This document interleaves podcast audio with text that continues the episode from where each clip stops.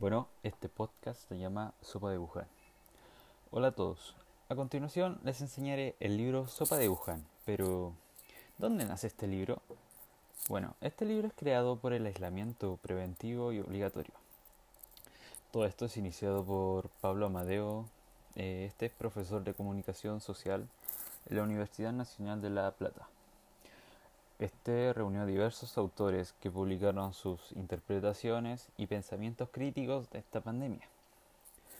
Pero entremos en contexto. Como sabemos, el mundo entero está sufriendo la pandemia del coronavirus.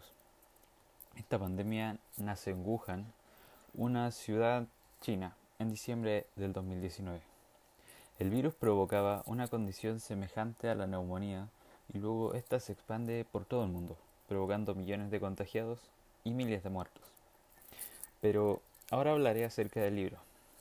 Este capítulo, o texto por decirlo, es creado por Giorgio Agamben y se titula así, Contagio. Eh, este nos habla de las condiciones deshumanas del pánico que se busca propagar por todos los medios en Italia, que es la idea del contagio.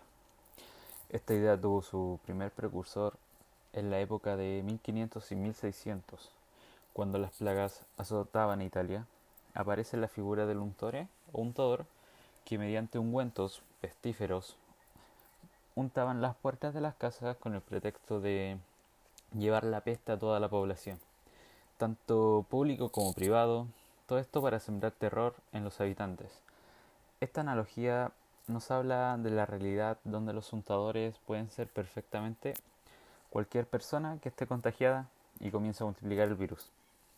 Eh, sin ninguno que se pueda defender de esto, ya que no sabemos quién lleva el virus y quién no. Ahora, el hombre quien quiera que sea, incluso un ser querido, no debe acercarse o tocarse, y debemos poner entre nosotros y él una distancia de un metro. Pero, según las últimas sugerencias de los llamados expertos, debería ser de 4.5 metros. Pero ahora, con el pánico sembrado, los gobiernos y hasta las universidades dicen que debemos dejar de reunirnos, hablar de políticas o de cultura, y solo nos comuniquemos digitalmente. Esto a medida hará que los dispositivos reemplacen el contacto que teníamos pre-pandemia. Bueno, en síntesis, eso sería el capítulo de contagio, que nos deja distintas visiones, todo depende de cómo lo interpretemos cada uno. Bien loco, ¿no? Esto es solo el comienzo, pero ya comenzaremos a pensar y a cuestionar todo este tema de la pandemia. A continuación, presentaré el capítulo llamado Política anticapitalistas en tiempos de COVID-19. Es bien sabido que nuestro mundo subsiste gracias al capitalismo. Es la ideología económica que mueve más recursos en el mundo y por ello es la más utilizada. Esta es capaz de conectar diversas economías del mundo, pero en estos tiempos de pandemia la economía ha sido debilitada mundialmente. Y todo esto ya que algunos países tuvieron que entrar a cuarentenas. Sus roles como exportadores e importadores de materias primas se detuvieron, provocando un déficit económico a nivel de todos los países. Ahora les hablaré del capítulo en sí. Este nos habla de un autor que define lo que es el capitalismo eh, desde una base de producción, ya sea por privados, con el beneficio de acumulación de capital. El autor coincide con este modelo, pero se vuelve crítico al momento de ya saber de la noticia del nuevo coronavirus. Esto traería consigo repercusiones hacia el modelo, ya que los bloqueos y alteraciones eh, hacia los flujos de capital traerían consigo devaluaciones. Pero como sabemos que China es la segunda mayor economía del mundo, un golpe como el coronavirus traería consigo efectos adversos a la economía mundial. Si era un hecho que la economía durante los primeros días de este virus experimentó una caída en los mercados bursátiles con el desplome de algunas acciones cuando el virus azota Italia, las acciones se desploman otra vez, pero ahora ya no es un pequeño porcentaje, sino que es un desplome de cerca del 30%. Y esto afectó todos los países. Ahora, con los años de neoliberalismo se dieron a conocer las falencias sociales que existían, como en la salud, ya que los gobiernos habían cortado parte del financiamiento a la salud para reducir impuestos y dar subsidios a las empresas. Eh, las farmacéuticas no estaban interesadas en invertir en la búsqueda de una vacuna, sino más bien dejar que se enfermen, porque a más enfermos, más dinero generarían. Como la economía está estancada por este virus, diversas actividades consumistas son inservibles para el capitalismo en este momento. Eh, ya que las economías de este tipo son movidas por el 70 u 80% a base del consumo. La única manera de remediar esto es fomentar el consumo, obviamente. Pero para salvarnos del consumo masivo, la única solución es buscar una socialización del sistema, pero a esto sin llamarlo socialismo. Bueno, en este capítulo en síntesis, critica fuertemente al capitalismo. Pero cada uno puede tener una visión de acuerdo a esto.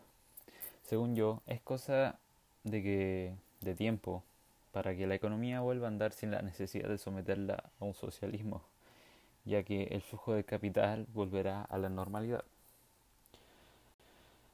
Ya, y este último capítulo del que hablaré nos sumerge en un ambiente, por decirlo, paranoico, donde hacen juzgar la realidad tal y como es. Y se titula así. El virus, el sistema letal y algunas pistas después de la pandemia. Nos habla de que el nuevo orden mundial se acerca y es invisible hacia los humanos. Y también se propaga un virus de magnitudes que no conocemos y hay todos los días miles y miles de contagiados y muertos. Ahora bien, este virus no afecta solamente a un grupo especial de personas. Es un virus que nos une a todos por un cordón invisible. Este no distingue nuestras condiciones y no importa si somos ricos o pobres, blancos o negros, etc nos afecta a todos por igual. Pero pensemos esto. Si el coronavirus es... Pero pensemos esto. Pero pensemos esto. Si el planeta Tierra es un gigante ser vivo y su respuesta inmune es el coronavirus debido al gran daño que le hemos provocado los humanos a este planeta, Ahora la sociedad ha creado un prejuicio debido al éxito de los avances científicos con el que cree que los expertos solucionarán todo solo por pedírselos, pero no es así. El coronavirus ya dejó claro esto, y es por ello que aún no sale una vacuna 100% eficaz. Tenemos un sistema consumista, eh, donde el progreso no sirve si no es moral. Ahora, Existen virólogos que al consultarle perfectamente sobre este virus nos dan a entender sobre él. Pero ellos son los mismos que hace tiempo atrás hablaban acerca de cómo mueren niños por enfermedades infecciosas debido a que no tienen agua potable. Pero a nadie le importa esto. También tenemos conflictos racistas por doquier. Y es ahora mismo donde este nuevo virus pone en la mesa algo que es innegable. Este mundo necesita una ilustración global totalmente nueva. Y no es hablar de un comunismo, sino más bien un coinmunismo. Y para esto necesitamos vacunarnos contra el veneno mental que nos distingue entre razas, grupos de edad y clases sociales.